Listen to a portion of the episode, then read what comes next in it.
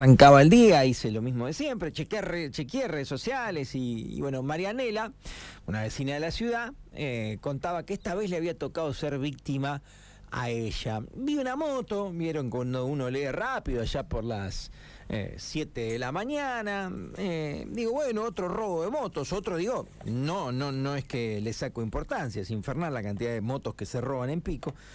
Pero esta historia tiene además eh, otro, otros datos, otras situaciones eh, y también un mensaje, si se quiere, para, bueno, concientizar. Marianela Seba te saluda, buen día.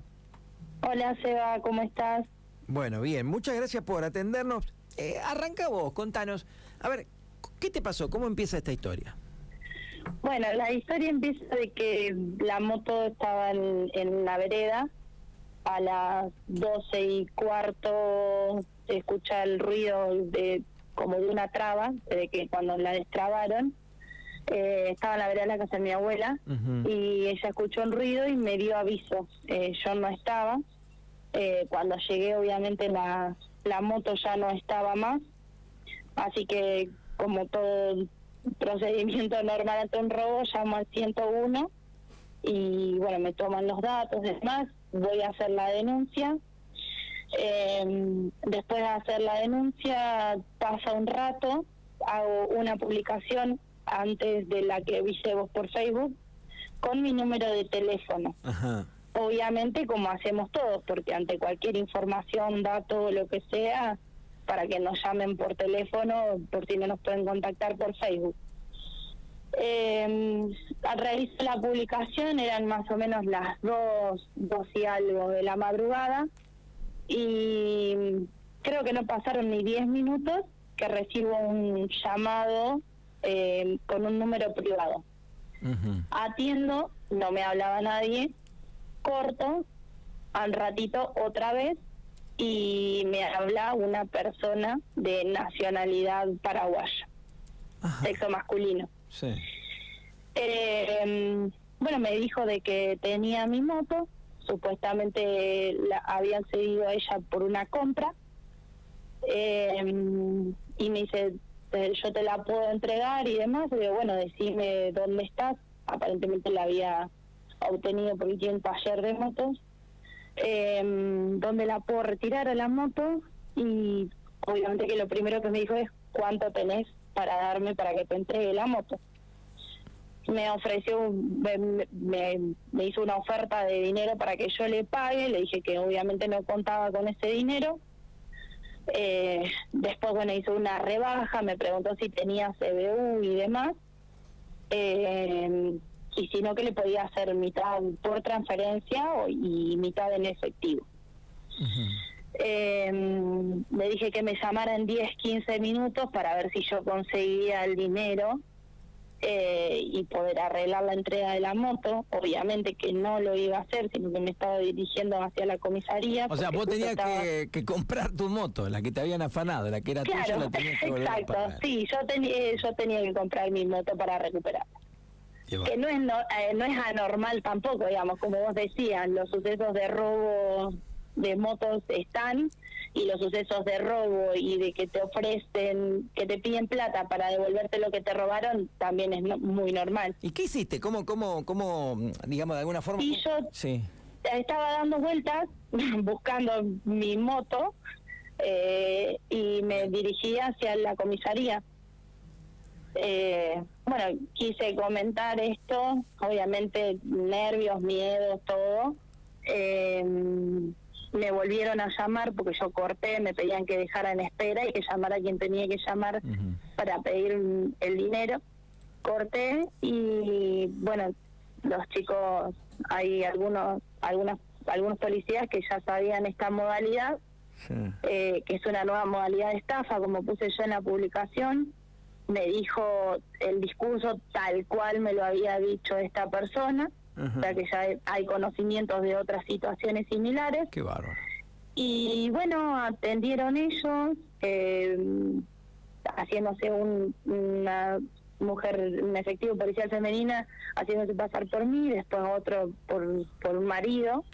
Eh, y me dijeron que bueno, que posibilidades de llamados de este tipo hasta la madrugada, 6, 7 de la mañana podía recibir porque obviamente que es la hora de vulnerabilidad, que uno puede estar descansando o te agarra desprevenido así durmiendo y, y obviamente que lo que buscan ellos es esto, ¿no? Perturbarte y ante el miedo o ante la desesperación que vos realices ese pago.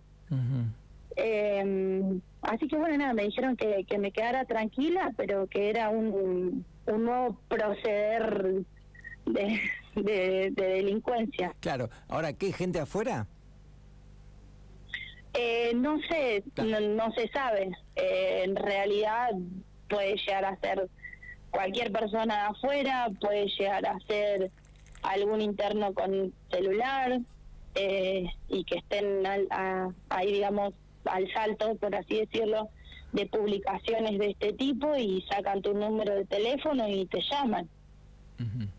Eh, o sea, la- Y- de dónde específicamente viene el llamado no lo sé.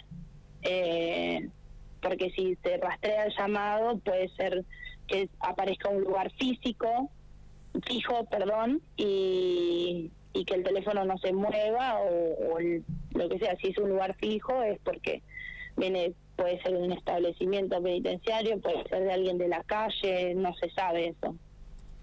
Eh, ¿Tu moto a todo esto sin novedades? Sin novedades. Qué pena, qué lástima. Tenemos una cámara del SECOM en la esquina eh, y hay otra a una cuadra. Eh, obviamente que el pedido ese tiene que ser el policial a la brigada, ¿no? Para que, que las busquen. Y estoy recorriendo las cuadras buscando vecinos que tengan cámaras pidiendo, obviamente, las imágenes. Vos sabés que te escuchaba, te leía y después te escuchaba ahora cuando empezaste a hablar y lo primero que hacemos muchas veces, incluso nosotros periodísticamente, es poner un teléfono de referencia, mira vos, siempre. Sí. Porque entiendo que para muchos vecinos es más fácil o es más simple llamar o whatsappear a otro vecino que a la policía, no sé por qué, no, no, no lo sé. Eh, pero básicamente mm, eh, esto sucede, así que también ahora estar atentos con esta otra parte que es que te quieren estafar en un momento de vulnerabilidad, de tristeza y de bronca, que es con un hecho delictivo. Eh, mm, ¿La moto qué moto es y qué, de qué color? Es una Corben Energy 110, color blanca, tiene los dos espejos. Eh, el detalle para poder referenciarla enseguida es que en el, en el asiento tiene, digamos, como dos tajos así a los costados, ¿viste? Cuando se rompe la funda del asiento, Sí. eh, ese es el, el detalle. Después en la moto está original. Qué, qué bárbaro. Y contabas que ahí robaron otra moto ahí nomás, en tres cuadras, dos Eh, motos. A tres cuadras, sí, con unos minutos de diferencia. Ujú. Mirá. Sí, sí. Cristian Ponti nos escucha y dice que le pasó lo mismo a una prima desde una cárcel, llamaron eh, para- Claro. para, mm, decirle que si no pagaba le desarmaban la moto. Eh, lo mismo Sí, eso a mí no me lo llegaron a decir porque, bueno, yo fui bastante concisa con el llamado y por suerte andaba en la calle, entonces directamente me dirigí hacia la comisaría.